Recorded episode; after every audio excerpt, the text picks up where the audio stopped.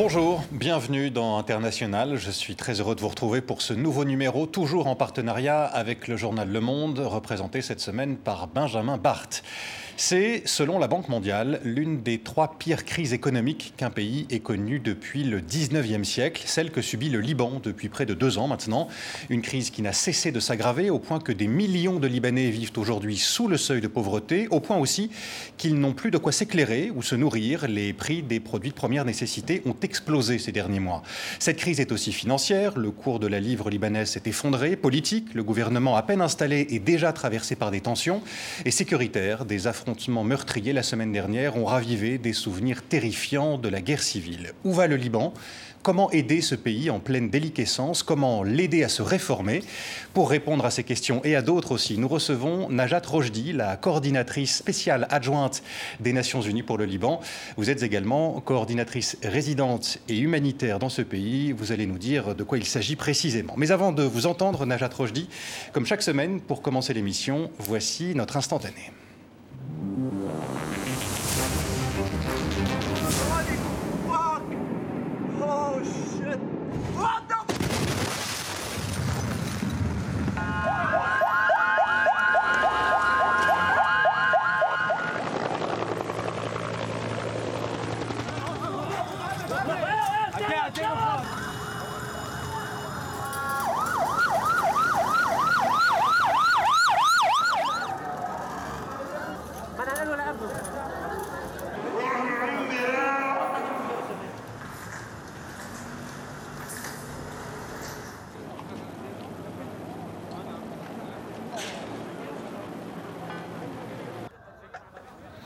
Le port de Beyrouth dévasté, 220 morts, 6500 blessés et des centaines de milliers d'habitants en colère et en détresse. C'était le 4 août 2020.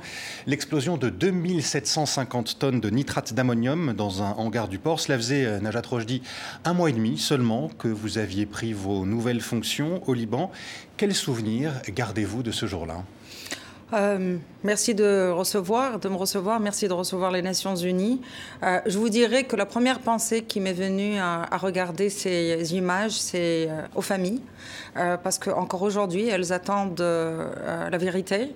encore aujourd'hui, elles attendent la justice. Encore aujourd'hui, elles ont besoin de tourner la page pour justement faire leur deuil. et, j'ai vraiment ma première pensée va va, va vers ces familles-là et, vers euh, les survivants. Euh, la deuxième, c'est, vous savez, ce sont les, souvenirs de, cauchemardesques.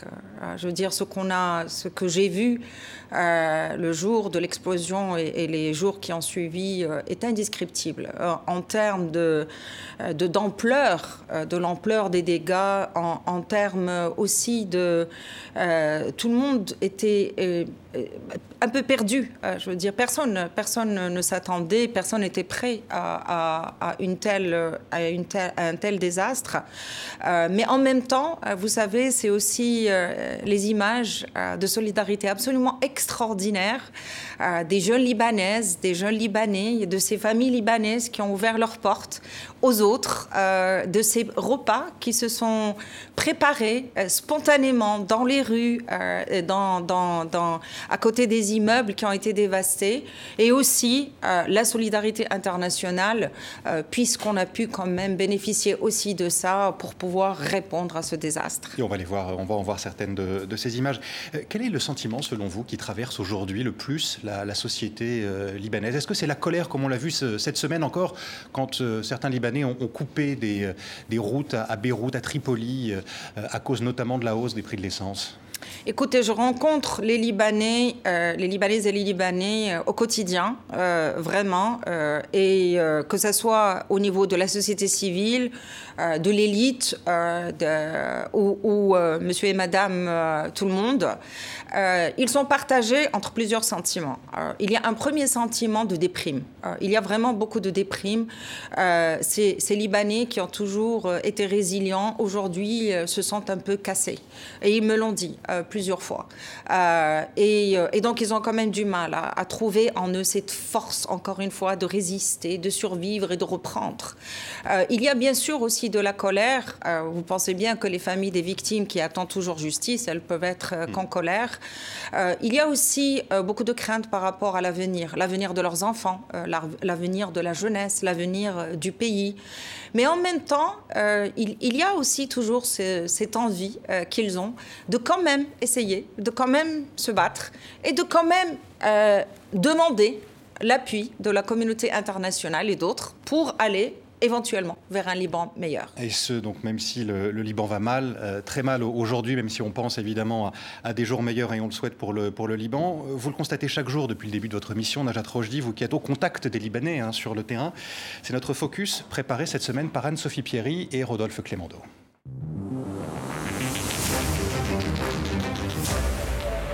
Beyrouth, plongée dans l'obscurité, c'était le 9 octobre dernier.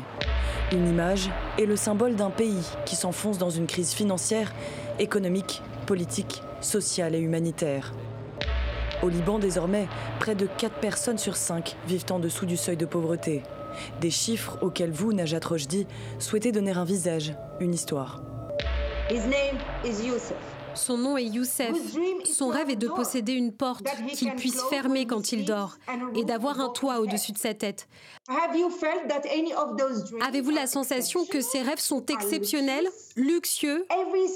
Tous les rêves auxquels je fais référence sont des droits basiques dont devrait bénéficier chaque citoyen libanais et dont il bénéficiait avant l'année dernière.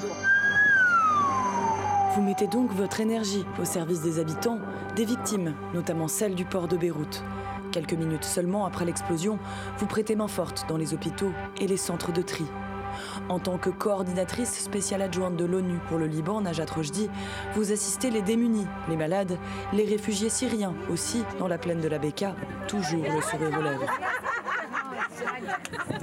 Vous êtes une femme de terrain. Pourtant, rien ne vous y prédestinait ni vos études en mathématiques à Paris, ni celles en système d'information à Rabat. Après quelques années au gouvernement dans votre pays, le Maroc, vous voilà depuis près de 20 ans au sein de l'ONU. Des missions humanitaires et de développement du Caire à Genève jusqu'aux lignes de conflit au Cameroun, en République centrafricaine et en Syrie. Tout au long de votre carrière, vous appelez les femmes à prendre confiance en elles et à exercer des postes à responsabilité. Il faut oser, il faut oser aller, oui, dans ces terrains qui ne sont pas conquis pour nous, mais qui finalement sont vraiment à notre portée. Il y a trois semaines, vous présentiez un plan de réponse d'urgence pour le Liban 119 projets pour une valeur totale de 380 millions de dollars. Oui, ils peuvent s'en sortir. La difficulté des missions qui vous attendent est à la mesure du désespoir des Libanais, immense. Anne-Sophie Pierry le disait dans ce sujet, euh, Najat Rojdi, vous avez travaillé dans des pays qui ont été touchés ou qui sont touchés par de graves crises humanitaires, la Centrafrique, euh, la Syrie par exemple. Est-ce qu'il y a aujourd'hui une crise humanitaire au Liban? Absolument. Euh, malheureusement, je dirais pour le pays, parce que c'est une aberration euh, que le Liban et que les Libanais soient dans des besoins humanitaires. Euh, parce que, Pourquoi une aberration? C'est une aberration parce que c'est un pays qui a le potentiel de ne pas avoir ça. Je veux dire, si je dois comparer à d'autres pays où j'ai servi, où effectivement il y avait une crise, soit qu'il y avait un conflit, et dans ce cas-là avec des groupes armés, etc. Et dans ce cas-là, évidemment, c'est une conséquence normale, soit qu'il y a eu un désastre naturel et qui a amené à une crise humanitaire. Aujourd'hui, la crise humanitaire au Liban, elle est caractérisée essentiellement par l'absence pratiquement des services de base, qui sont des droits de base hein, de tout citoyen et qui sont le devoir de l'État la, définition même du contrat social entre l'État et ses citoyens, c'est de donner d'abord les services de base, accès à l'eau, accès à l'électricité, accès à l'éducation, accès à la santé. Et aujourd'hui, ce sont ces mêmes services de base qui ne sont plus réellement accessibles à tous les Libanais. D'où l'aberration. Parce que si, euh, les Libanais aujourd'hui s'appauvrissent, le Liban n'est pas un pays pauvre. Ça, c'est important de le souligner. On va venir à la pauvreté, crise humanitaire. De très nombreuses familles s'enfoncent dans, cette pauvreté. Près de 80% des Libanais vivent aujourd'hui sous le seuil de pauvreté. Illustration avec ce reportage à Beyrouth d'Annabelle Durand de la RTS, la radio-télévision suisse. À Beyrouth, les immeubles et les voitures soufflées par l'explosion sont partout dans la ville, sur le port et dans les quartiers populaires.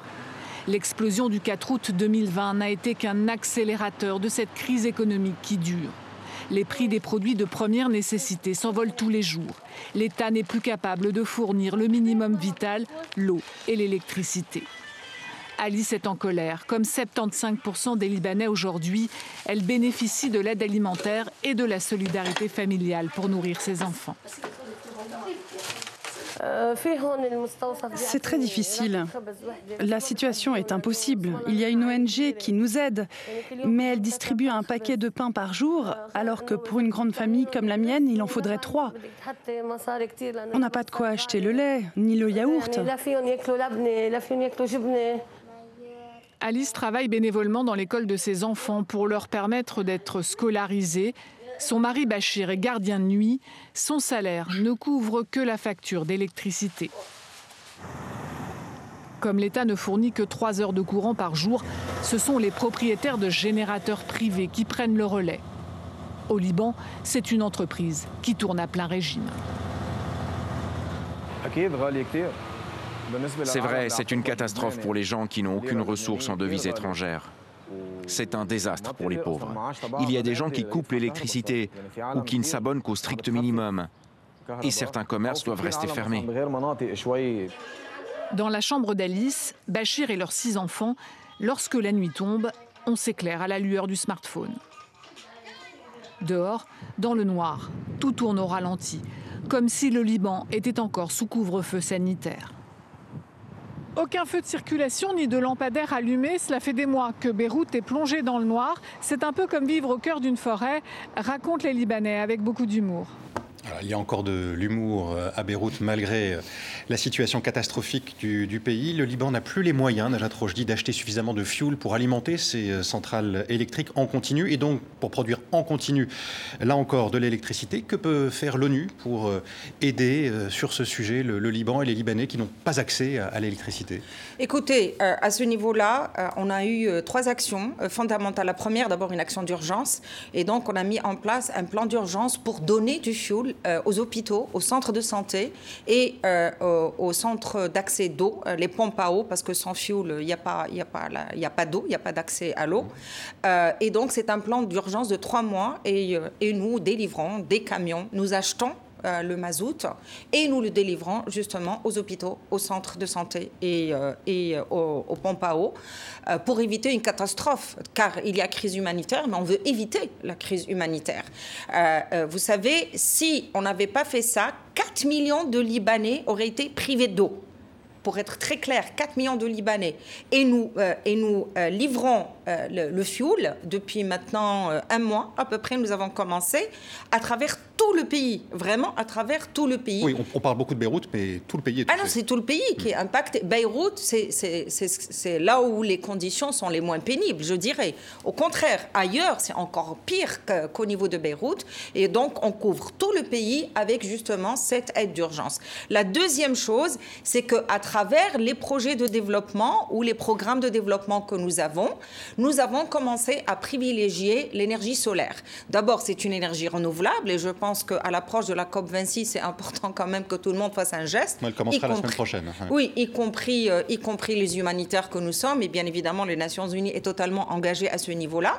Mais surtout pour commencer réellement à penser à des solutions euh, durables. Le troisième, euh, le troisième élément, c'était bien sûr euh, des discussions avec son Excellence le Premier ministre Mekati dès, dès le premier jour de, de, son, de son nomination, où bien sûr, je lui ai dit très clairement que nous sommes tout à fait disponibles à accompagner le pays pour aller vers des solutions beaucoup plus durables hmm. en termes en termes d'électrification du, du Liban. Benjamin Barthes. Alors sur, cette question de, solutions durables, euh, au début, de, début septembre, il y a eu une réunion entre l'Égypte, euh, la Jordanie, la Syrie et le Liban pour mettre euh, au point un plan qui pourrait apporter un début de solution à la crise énergétique libanaise. Ce plan, il consiste à amener du gaz égyptien et de l'électricité jordanienne via la Syrie jusqu'au Liban. Alors ce plan, il pose euh, plusieurs questions. Tout d'abord, euh, il nécessite euh, peut-être un aménagement du régime de sanctions qui pèse sur la Syrie et qui prohibe toute forme de transaction avec le régime Assad. Est-ce que vous avez le sentiment que les États-Unis, qui sont derrière ces, ces, sanctions, sont disposés à aménager un peu ces sanctions pour permettre, pour rendre possible ce plan? Deuxième question, quand est-ce que ce plan va commencer à être mis en œuvre? Et puis, est-ce qu'il peut être véritablement une solution de long terme au blackout que vit le Liban? Oui, euh, je ne peux pas répondre à la place des États-Unis par rapport à leur volonté d'aménager ou pas, mais ce que je sais par contre, c'est que euh, les États-Unis ne veulent pas voir le Liban totalement s'effondrer. Et bien évidemment, ne pas avoir l'électricité, euh, ne pas avoir de source d'énergie est une recette pour un effondrement total du pays. Parce que quelles que soient les solutions qu'on peut apporter, y compris les solutions d'urgence humanitaire, elles sont du court terme. L'humanitaire ne s'inscrit jamais dans le long terme, ni même dans le moyen terme. Ne s'inscrit que dans l'urgence, que dans le court terme et que dans sauver des vies. Donc, de ce point de vue, je suis sûre qu'ils trouveront euh, les, mécanismes nécessaires pour rester conformes, bien sûr, aux lois qui régissent euh, leur pays et en même temps être toujours dans cette solidarité qu'ils ont exprimée au Liban dès les premiers jours après l'explosion. la Banque mondiale est un acteur qui est très important dans le cadre justement de la finalisation de, cette, de ce contrat, puisque c'est un contrat avec, avec l'Égypte et avec la Jordanie. Euh, des réunions que j'ai eues euh, euh, avec eux et avec d'autres acteurs, ce n'est pas une, une, solution qui est disponible la semaine prochaine. ce qui veut dire qu'on aura toujours besoin, dans les mois à venir, à trouver quand même des palliatifs qui permettent de garder le lifeline, encore une fois, aux hôpitaux, pour les administrations, pour la ville, pour les restaurants, pour la chaîne de froid, pour les super supermarché pour que le Liban continue à vivre, tout simplement. Est-ce qu'on peut imaginer que début décembre, avant Noël, ce plan commence à avoir un début de concrétisation? Écoutez, il y a des discussions qui sont très sérieuses maintenant. Hein. Je veux dire, la concrétisation pour moi, ça serait qu'effectivement, ça arrive, qu'on dit Alléluia, le gaz est là, ou Alléluia, l'électricité est là. C'est ça la concrétisation, et c'est de ça dont les Libanais ont besoin. Les réunions sont en train de se passer euh, d'une façon très intense hein, et très rapprochée. Euh, ils sont en train de voir les détails techniques des pipelines parce qu'il faut s'assurer quand même que les pipelines à tous les niveaux, dans tous les pays, sont effectivement en bon état. Il faut s'assurer que les, euh, les usines à l'arrivée au Liban sont également prêtes et en bon état. il y a, il semblerait qu'il y ait quand même la volonté politique pour aller vers cette solution de la part de tous les pays qui sont impliqués dans ce mécanisme. Et deux informations, encore une fois, que j'ai eues, il semblerait que vers la fin de l'année, début de l'année prochaine, on peut espérer que Santa amènera ce cadeau au Liban. Au-delà de l'électricité et des difficultés d'approvisionnement euh, en, fuel qui servent donc à, fournir euh, ces, centrales, euh, il y a aussi le problème de la nourriture, de l'alimentation. Des millions de Libanais ont de plus en plus de mal à se nourrir. Le lait, le yaourt, pour donner quelques exemples, sont devenus quasiment des produits de luxe au Liban. là, que prévoient les, Nations Unies pour venir en aide à ces Libanais? Est-ce qu'il y a un risque de famine aussi au Liban?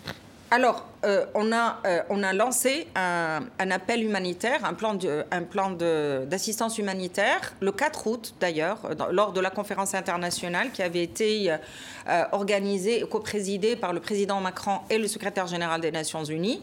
Et dans cet appel, dans cette assistance humanitaire, on a prévu cinq secteurs en fait d'appui. Donc oui, l'alimentation, absolument. Il y a un sérieux problème d'insécurité alimentaire. On n'en est pas encore à la famine. On n'en est pas et à la malnutrition. Est-ce que des enfants sont en danger de malnutrition? Absolument. Euh, en général, toujours, c'est un des secteurs aussi qui est couvert dans le plan humanitaire. Quand il y a insécurité alimentaire, il y a toujours un problème de malnutrition qui augmente parce que les familles ne peuvent pas se permettre, un, d'avoir la nourriture de qualité, ni suffisante, ni en, ni en quantité, ni en qualité.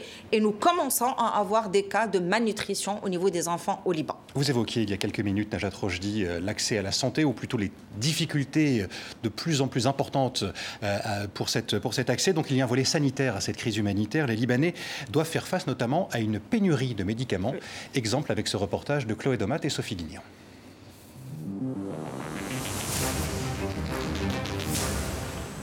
En plein cœur de Beyrouth, Rafik Hariri, le plus grand hôpital public du Liban.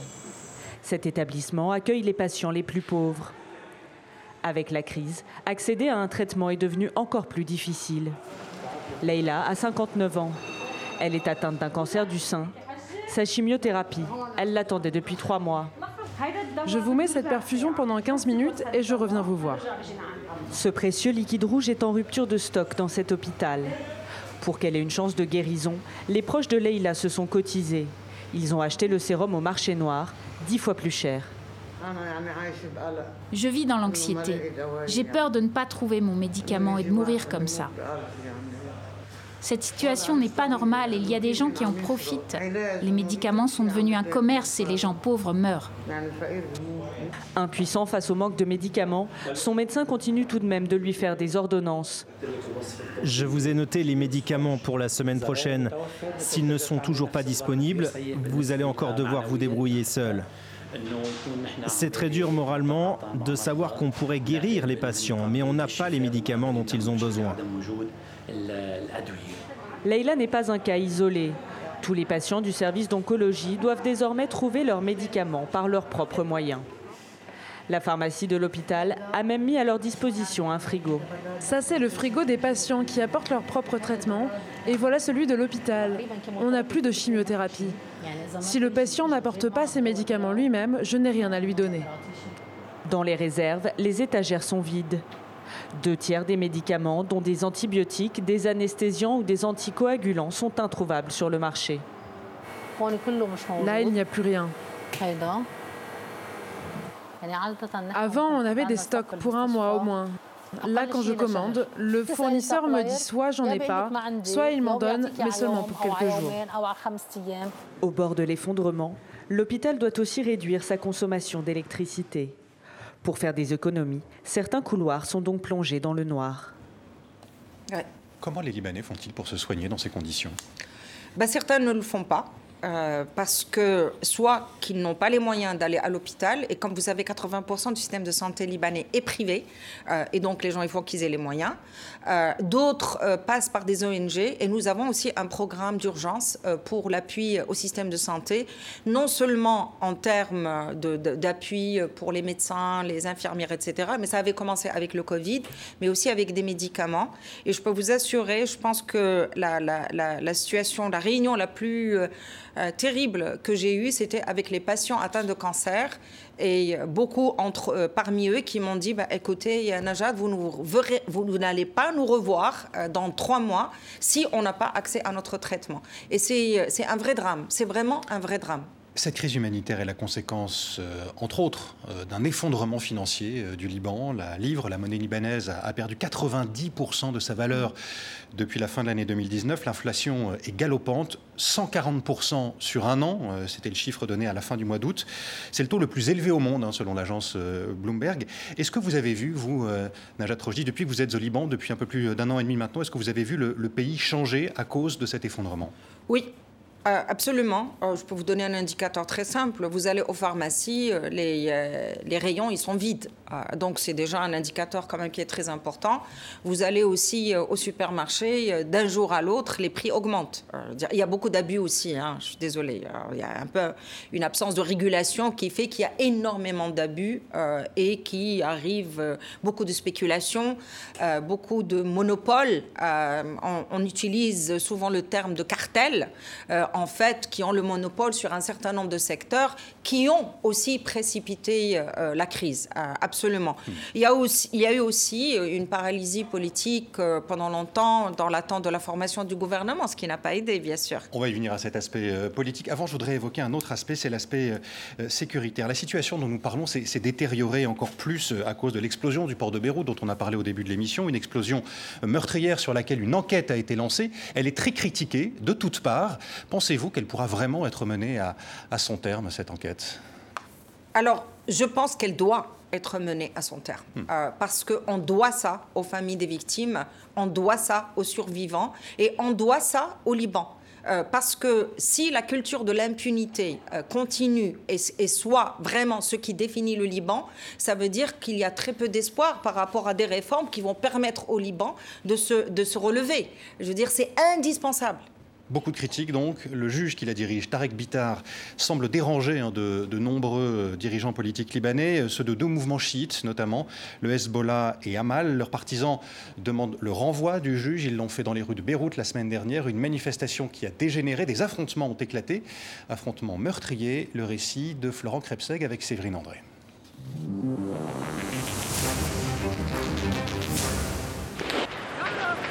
Des images qui ont ramené une fois de plus la population de Beyrouth au souvenir des pires heures de la guerre civile. Ces années où il n'était pas rare entre deux rafales d'aller secourir une personne blessée, à même le sol, où les enfants et les personnes âgées étaient évacués à la hâte de leur maison et de leur quartier. Des échanges de tirs, des incendies, l'arrivée des blindés dans une zone de la capitale toujours sensible, la ligne de démarcation entre les quartiers chrétiens et musulmans. Durant toute la matinée, une information a été largement relayée. Elle faisait état de la présence dans les étages élevés de snipers.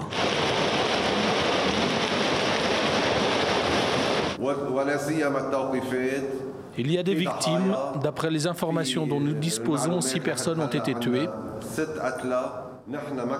Des crimes ont été commis. On a sciemment tiré sur des gens alors que cette manifestation était pacifique. Les premières tensions sont parties d'ici, de ce rassemblement du Hezbollah et du mouvement Hamal devant le palais de justice. Les partisans du tandem chiite étaient venus en vain réclamer le dessaisissement du juge Tarek Bitar, qui enquête sur l'explosion du port de Beyrouth. Nous protestons pour appeler à une enquête juste et transparente par une autorité judiciaire indépendante. Les résultats d'une enquête du juge Bitar que le Hezbollah semble redouter. Les investigations se rapprocheraient des cadres de ce parti. L'ensemble des acteurs politiques libanais a exigé le retour au calme. L'appel semble être respecté pour l'instant. Najat Rojdi, quand vous voyez ces images, est-ce que vous craignez un retour à la guerre civile au Liban? Écoutez, euh, je ne pense pas que ce soit un scénario euh, aujourd'hui envisageable d'avoir une guerre civile à travers tout le pays. Maintenant, qu'il y ait des poches de violence euh, comme ça, c'est aussi euh, l'expression de beaucoup de frustration. C'est aussi l'expression de beaucoup de tensions. vous savez, les tensions existent, que ce soit des tensions politiques ou des tensions dues à la crise. la crise économique, la crise financière, l'incertitude aussi. je veux dire, les gens attendent les réformes, ils attendent ceci, ils attendent cela. Tout cela fait qu'il y a quand même une ambiance et un environnement qui donne lieu à des poches euh, de violence. Oui, mais je n'envisage absolument pas une guerre civile. Je crois que les Libanais euh, ont toujours en mémoire euh, les tragiques conséquences d'une guerre civile. Pourtant, on a entendu cette semaine le chef du Hezbollah, Hassan Nasrallah, dire que son, parti et son organisation disposaient de 100 000 hommes armés, prêts à combattre. Comment vous avez réagi à ces propos? Particulièrement euh, de, la part d'Hassan Nasrallah Écoutez, la position des Nations Unies a toujours été très claire et elle est exprimée très clairement à travers les résolutions justement des Nations Unies 1701 et, 15, euh, 1559 où les seules armes qui devraient circuler dans le pays devraient être les armes de l'armée et, des forces de sécurité. Euh, euh, ceci étant dit, je veux dire, de, le, chef du Hezbollah lui-même dit qu'il n'utilisera jamais les armes à l'intérieur du pays et que c'est seulement pour la résistance. Donc, j'espère sincèrement que c'est effectivement le cas. Comment faire retomber la, pression? Comment tenter de faire retomber cette pression qui ne fait que monter actuellement au Liban? En prenant des positions. Je pense qu'il faut trancher, euh, il faut être clair. J'étais très contente de voir qu'il y avait un avancement, par exemple, dans les discussions avec le FMI, les discussions techniques hein, pour préparer justement le plan d'ajustement structurel, le plan de relèvement euh, du pays.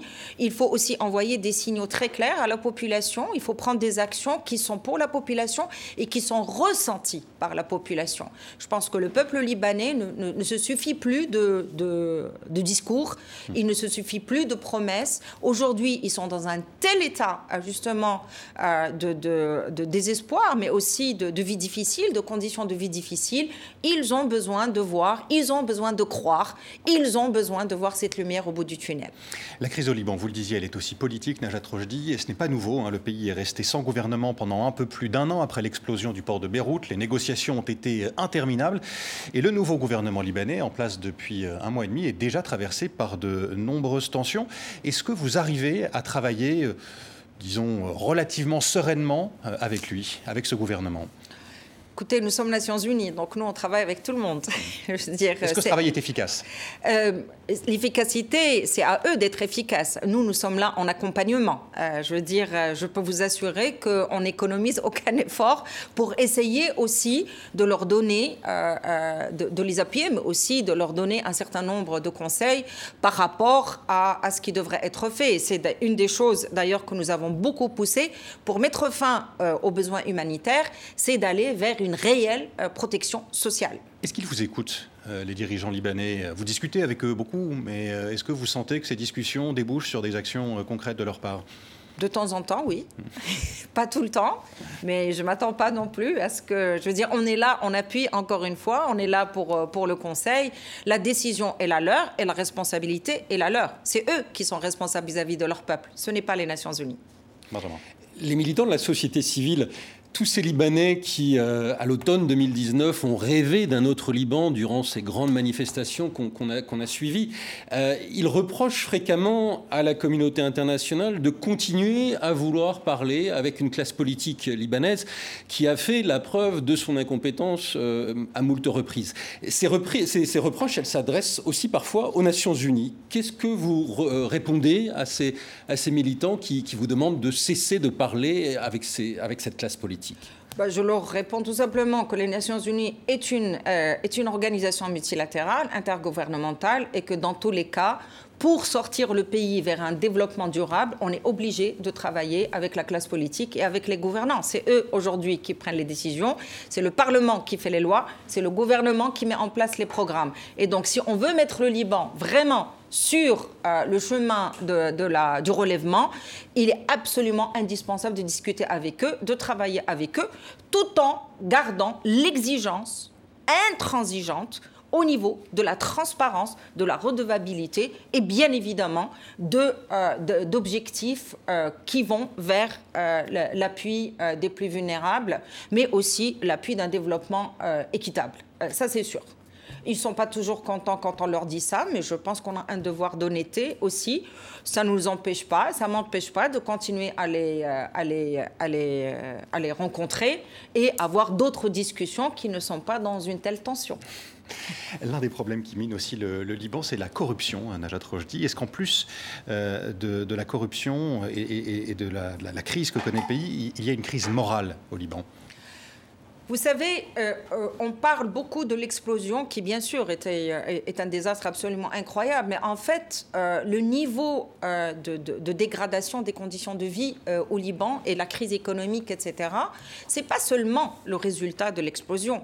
C'est quelque chose qui remonte quand même à un modèle économique, à un modèle financier, à une corruption et à des pratiques, justement, non transparentes qui ont mené aujourd'hui le pays là où il est la crise morale, elle existe. Euh, euh, la crise, je ne sais pas si on doit l'appeler la crise morale ou la crise immorale. Hein. Je veux dire, je pense que beaucoup de choses qui se passent sont immorales euh, et, et font appel à une plus grande morale, mais en même temps, être moralisateur n'a jamais permis, dans tous les cas, des sorties de crise. Hein. Je veux dire, il faut être très réaliste, très pragmatique, mettre en avant clairement des principes de lutte, de fin de fin de la corruption. Je pense qu'au Liban, il faut mettre fin à la corruption. Nous avons tous un rôle à jouer à ce niveau-là. Et c'est sûr qu'au niveau politique, au niveau législatif, mais au niveau de la population aussi, et nous tous. Et ça veut dire qu'il faut vraiment mettre en place des règles et des, euh, et des garde-fous pour s'assurer que chaque centime qui est dépensé est dépensé pour ce à quoi ça a été décidé. Au Liban, vous êtes aussi euh, coordinatrice résidente des Nations Unies et à ce titre, vous suivez les réformes qui doivent être euh, mises en place dans, le pays. Comment pourriez-vous qualifier le travail qu'il y a à mener sur ce point, sur les, sur les réformes? Gigantesque. Euh, parce que, je veux dire, il y a une, pléthore de réformes qu'il faut faire, mais je pense qu'il faut aussi, encore une fois, être réaliste et pragmatique.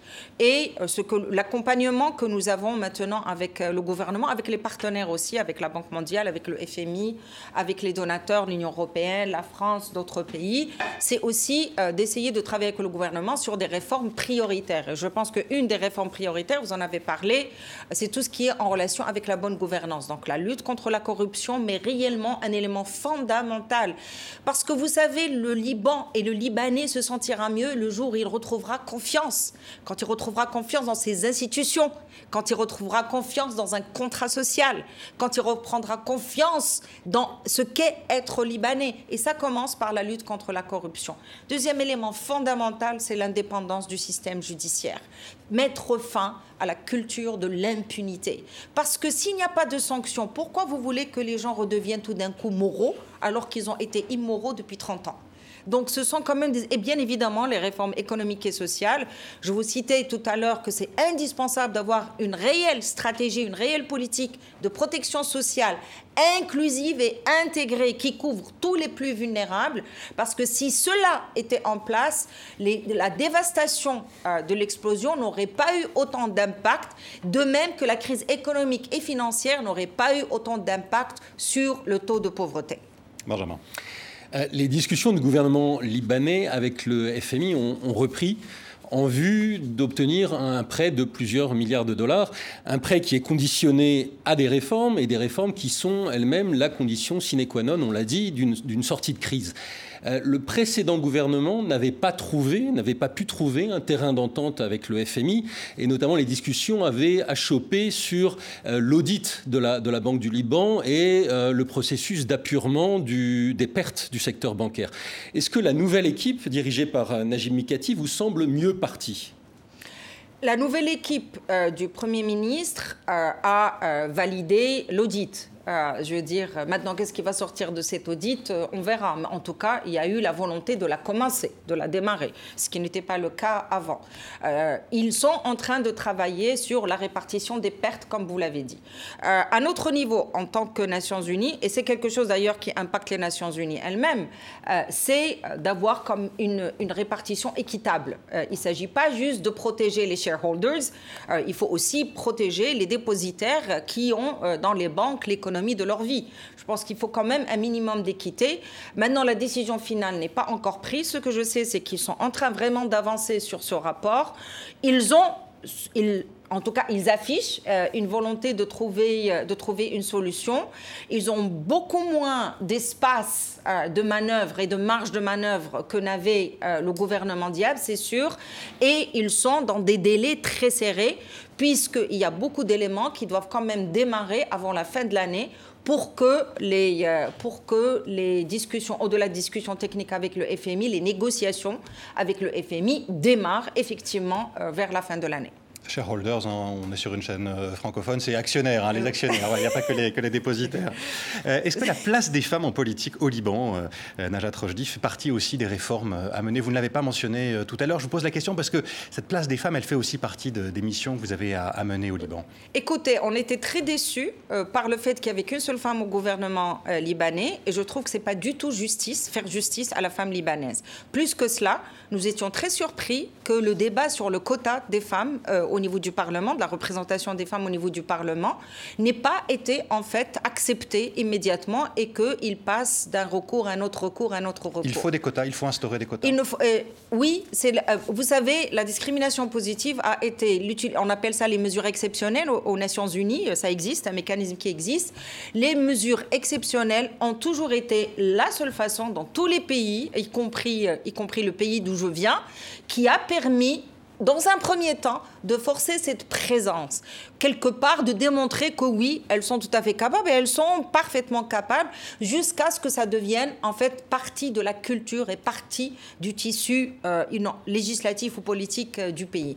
Et oui, je pense qu'au Liban, et nous sommes en train vraiment d'essayer de pousser pour ça, évidemment c'est leur décision, c'est une décision souveraine du Parlement, des politiques, des partis politiques, mais la société civile est vraiment en train de pousser aussi à ce niveau-là. Alors il y a les décisions, euh, qu'est-ce que vous disent les euh, les dirigeants politiques euh, qui vous parlez de ce sujet alors, c'est très différent d'un dirigeant à un autre. Je pense, de, ce que, que j'ai entendu jusqu'à maintenant, ils sont tous convaincus qu'effectivement, que personne ne remet en question la capacité de la femme libanaise à jouer un rôle beaucoup plus important au niveau politique et bien sûr au niveau législatif. Euh, la contrainte souvent qu'ils qu'ils qu'ils émettent, c'est que, étant donné les équilibres confessionnels qu'ils doivent respecter euh, au niveau de toutes les représentations, qu'elles soient politique, administrative, institutionnelle ou législative, ça compliquerait les choses si en plus on doit amener euh, la dimension femme dans le débat. Je pense que ce n'est pas, pas un argument qui est, euh, qui est acceptable. Euh, ça demande une volonté au niveau du Parlement, évidemment, ça, doit être des lois qui doivent être votées. Ça demande aussi de modifier la loi électorale. Les élections étant pour le moment euh, décidé pour mars, mais on attend de voir qu'est-ce qui va se passer puisque c'est encore euh, point d'interrogation. Ça laisse pas beaucoup de temps pour un débat profond euh, au, niveau au niveau du Parlement, mais je pense que c'est un débat qui a déjà démarré au niveau de la société libanaise. C'est un des avantages qu'a apporté justement la révolution de octobre 2019, c'est que beaucoup de sujets tabous ne le sont plus. Donc ça a démarré, il faut continuer à les appuyer dans ce sens. Ce qui a démarré aussi, c'est de voir plus de femmes occuper plus de postes aux Nations Unies. On va mettre le Liban entre parenthèses quelques, instants. Vous occupez un de ces postes importants au, sein de l'ONU, Najat Roji. Est-ce qu'il y a suffisamment de femmes euh, à des postes euh, à responsabilité euh, au sein de l'ONU? Écoutez, comparé à quelques années, je pense qu'on doit aussi parler des, avancées. On ne peut pas juste critiquer ce qui manque. Et ça, vraiment, il faut donner le, crédit au secrétaire général Antonio Guterres que c'est vraiment lui qui est venu avec sa stratégie de parité. Et ce n'était pas uniquement un discours, il l'a vraiment appliqué à un certain nombre de niveaux de postes on reste sous-représenté euh, à d'autres niveaux. Euh, je veux dire, effectivement, à mon niveau, au niveau supérieur, il y a une bonne représentation, mais quand on va vers un peu la je ne veux pas dire middle management, mais je veux dire euh, les, postes intermédiaires, euh, pas tout à fait un poste senior, mais un poste quand même de décision intermédiaire. Il y a encore des efforts à faire, ça c'est sûr, mais il y a eu des avancées absolument extraordinaires. Est-ce que ces avancées permettront un jour euh, d'avoir une secrétaire générale des Nations Unies? Alors, vous savez que ça, ce n'est pas les Nations Unies qui le décident, ce sont les États membres qui élisent. Donc, j'espère que les États membres auront atteint ce niveau de maturité et d'intelligence pour élire une femme à la tête des Nations Unies. Dans votre mission, revenons au Liban, il y a aussi les réfugiés, euh, les réfugiés qui vivent dans le pays, syriens, palestiniens. Commençons par les Syriens. Leur nombre est estimé à un million et demi. Ils ont fui la guerre qui ravage leur pays depuis 2011, une guerre qui dure. Il y a encore eu récemment des, combats à Idlib, dans le nord-ouest du pays. Euh, est-ce que de nouveaux réfugiés euh, partants pourraient arriver au Liban dans les jours ou les semaines qui viennent? Ce n'est pas, ce n'est pas une option. Vous savez, même les réfugiés qui sont, qui sont là-bas, ils, vivent une situation absolument tragique. Vous savez, 80, plus de 92% des réfugiés syriens, ils sont extrêmement pauvres. Je veux dire, qui vous, euh, avant, le Liban était un pays euh, attractif et c'était effectivement un pays d'asile. Aujourd'hui, c'est un pays, euh, c'est vraiment un pays de souffrance hein, et, de conditions très, très, très dures pour les réfugiés syriens. Donc, on n'attend pas qu'il y on s'attend pas à ce qu'il y ait de nouveaux réfugiés qui arrivent. Nos, efforts aujourd'hui, et c'est essentiellement sous, bien sûr, la direction euh, du HCR, du Haut Commissariat aux réfugiés, c'est d'essayer de mobiliser plus d'assistance pour les Syriens parce qu'ils ont été encore plus impactés par la crise financière et la crise économique. Certains des réfugiés euh, qui vivaient au, Liban sont rentrés en Syrie ces, euh, ces derniers mois. Certains d'entre eux ont été arrêtés, torturés par le régime de Bachar el-Assad. C'est en tout cas ce que dit l'ONG Human Rights Watch cette semaine. Qu'est-ce que vous vous êtes dit en apprenant cette, cette nouvelle? Vous qui connaissez c'est bien la Syrie aussi. Ce que ce qu'on s'est dit, euh, c'est que euh, un, ça confirme que les conditions de retour dans la sécurité, dans la dignité et, au niveau volontaire n'existent pas. Et donc toute cette rhétorique qui aujourd'hui existe au Liban et qui est très inquiétante, très inquiétante, qui fait un peu la, qui fait des réfugiés syriens un peu le bouc émissaire, est vraiment très dangereuse parce qu'il n'y a aucun moyen pour ces réfugiés de retourner parce que les conditions ne sont pas présentes. Et pourtant, la, Russie, euh, protecteur du régime de, Bachar al-Assad, euh, continue à pousser cette, question du, retour euh, des réfugiés. Il est même question d'une nouvelle conférence, comme il y en a eu une il y a, quelques, mois ou quelques années à, Damas. est-ce, que, vous pensez que les Nations Unies, la communauté internationale, vont pouvoir continuer à tenir longtemps cette position que vous venez de défendre, de, de conditions qui ne sont pas remplies? Il ne s'agit pas de pouvoir ou ne pas pouvoir ce sont des principes très clairs euh, humanitaires et nous n'allons pas les compromettre et nous n'allons pas les sacrifier. Notre position, elle est très claire. Nous serons heureux le jour où tous les réfugiés du monde rentrent chez eux parce que personne n'a envie d'être un réfugié quand on a les conditions qu'il faut, les conditions de vie et les conditions de sécurité et de dignité dans, notre, dans, dans les propres pays. Si les conditions d'abord de retour volontaire, de retour digne et de toute sécurité ne sont pas réunies, les Nations Unies ont la position aujourd'hui et l'auront demain quelles que soient les pressions politiques qui pourront survenir. Maintenant, est-ce que nous aurons la capacité d'empêcher des déportations? Nous aurons la capacité d'aller dire il ne faut pas les avoir. Peut-être que nous aurons la capacité d'en arrêter quelques-uns, mais nous ne pouvons pas arrêter l'organisation de conférences par des États membres souverains. Quelles sont les conséquences euh, pour ces réfugiés syriens, palestiniens, euh, de la crise humanitaire économique et, financière que vit le, Liban aujourd'hui? Elles sont terribles. Euh, elles, se traduisent immédiatement, comme je vous le disais, par 92% d'extrême pauvreté d'extrême pauvreté. Ça veut dire que ce sont des personnes, vous savez, je, je leur rends visite régulièrement, c'est à peine s'ils ont un repas par jour, à peine. Les enfants ne vont plus à l'école, surtout quand l'école est éloignée, parce que les, gens, avant, ils avaient des motos, ils prenaient du fuel et ils pouvaient les emmener. Aujourd'hui, c'est impossible. Le D'abord, le prix du fuel est devenu absolument incroyable, puisqu'ils ont enlevé les subventions. Et dans tous les cas, euh, ce n'est pas, pas possible pour eux. Des conditions de santé déplorables, mais vraiment déplorables. Donc, quand ils tombent malades, ils ne peuvent même pas avoir les moyens de se soigner. et c'est vraiment une situation tout à fait tragique. Euh, vraiment une situation très tragique. Est-ce qu'il y a un sentiment anti-réfugié qui se développe aujourd'hui au, Liban, compte tenu encore une fois de l'état du pays? Écoutez, il y a des tensions euh, euh, et, nous faisons un monitoring régulier de ces tensions. et ces tensions, elles ont commencé avec la paupérisation de la population libanaise, où vous, avez des besoins, par exemple, des besoins alimentaires chez les réfugiés qui sont à, peu près couverts, peut-être pas, sûrement pas au niveau des besoins, mais il y a quand même une partie qui est couverte. Et vous avez à côté, des fois, c'est son voisin, hein, dire, parce qu'il n'y a, pas, a pas des camps euh, au Liban. Hein, ce sont des sites et les réfugiés, ils sont vraiment dans les quartiers. Et vous avez son voisin qui a peut-être les mêmes besoins, mais qui n'a pas la même assistance. Et, d'ailleurs, euh, avec notre plan d'assistance humanitaire, nous espérons réellement aussi pouvoir adresser ces tensions et démontrer très clairement que nous ne sommes pas dans, une, dans, dans privilégier les réfugiés. Nous sommes, en tant qu'humanitaires, à apporter l'assistance à ceux qui en ont besoin. Est-ce que ces tensions concernent aussi euh, les réfugiés palestiniens qui, eux, vivent depuis euh, longtemps maintenant, plusieurs dizaines d'années sur le, sur le sol euh, libanais? C'est moins senti chez les réfugiés palestiniens parce qu'ils sont beaucoup moins nombreux. Les réfugiés palestiniens, il y en a à peu près 250 000. Hein, c'est pas comparé aux 1 million de réfugiés syriens, c'est beaucoup moins important. Et politiquement parlant, il y a moins de, il y a moins de diabolisation du réfugié palestinien tel que c'est le cas pour le réfugié syrien. Euh, ces derniers mois, notamment au début d'année, c'est un chiffre qui a été donné par euh, une ONG libanaise, Labora, 230 000 Libanais ont quitté euh, leur pays, parmi eux beaucoup de, diplômés. Qu'est-ce que ce, chiffre vous inspire et, comment reconstruire un, pays si une partie de son élite s'en va et part à l'étranger? Oui, je pense que ce chiffre est sous-estimé. Hein. Il y a certainement beaucoup plus que cela. c'est une catastrophe pour le pays, hein, parce que ceux qui pourraient le reconstruire, ceux qui pourraient l'aider à se relever, euh, ils sont en train de partir. En même temps, on ne peut pas leur reprocher, comme je vous le disais, cette incertitude euh, qu'ils ont par rapport à un avenir meilleur, ceux qui ont des jeunes enfants, mmh. c'est difficile pour eux, vous savez, de dire non, moi je vais rester, je vais résister. Euh, donc la plupart, ils sont effectivement partis, mais vous savez, je suis convaincue que s'il y a juste des signaux et qu'ils arrivent à reprendre confiance, ils reviendront, parce que c'est aussi ça le Libanais. Benjamin.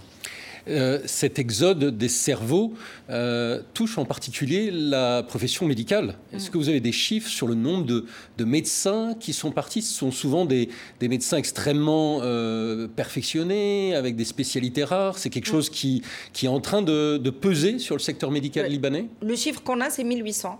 Euh, effectivement, c'est énorme. C'est vraiment énorme. Les médecins, parce qu'il y a une demande euh, aussi. donc, les Libanais partent aussi là où ils trouvent, là où ils trouvent aussi un job, bien un travail, bien évidemment. Et c'est vrai que les médecins et les infirmiers ont été vraiment les premiers, les premiers à partir.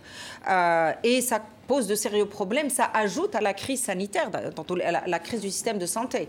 Donc ce n'est pas seulement un manque de médicaments, c'est aussi un manque de personnel euh, de santé.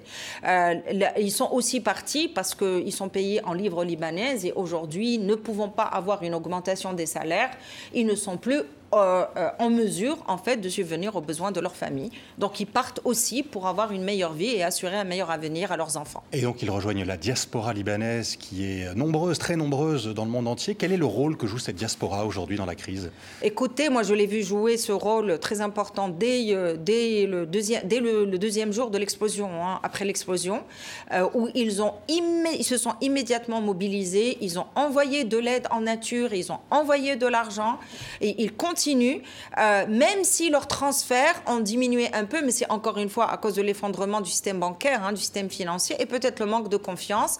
Euh, au niveau politique, ils sont très actifs. Euh, on, est en contact avec eux régulièrement. Ils nous contactent régulièrement pour avoir une lecture de la situation, une analyse, etc.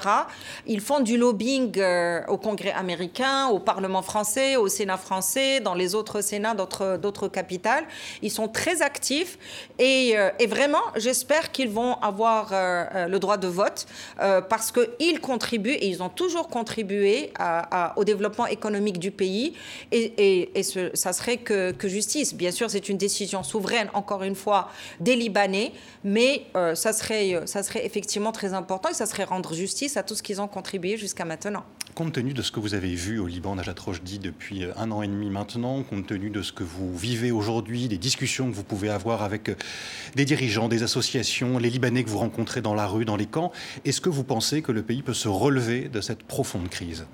Écoutez, le, Liban est dans une crise profonde, et je dirais même plusieurs crises profondes, mais le Liban a toujours le, plus beau trésor qu'il a toujours eu, c'est son capital humain.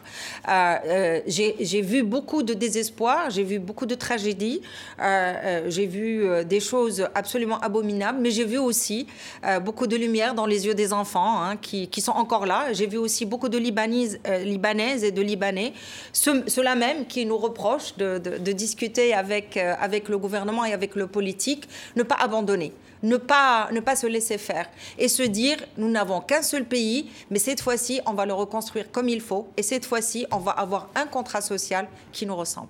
ne pas abandonner malgré le travail gigantesque, c'est le mot que vous aviez utilisé tout à l'heure, euh, travail gigantesque qui reste à, mener dans, dans, le Liban. Merci beaucoup, Najat Rojdi. Merci d'avoir répondu euh, à nos questions dans International en partenariat avec le journal Le Monde. Merci à vous toutes et à vous tous de nous avoir suivis. Rendez-vous la semaine prochaine. À bientôt.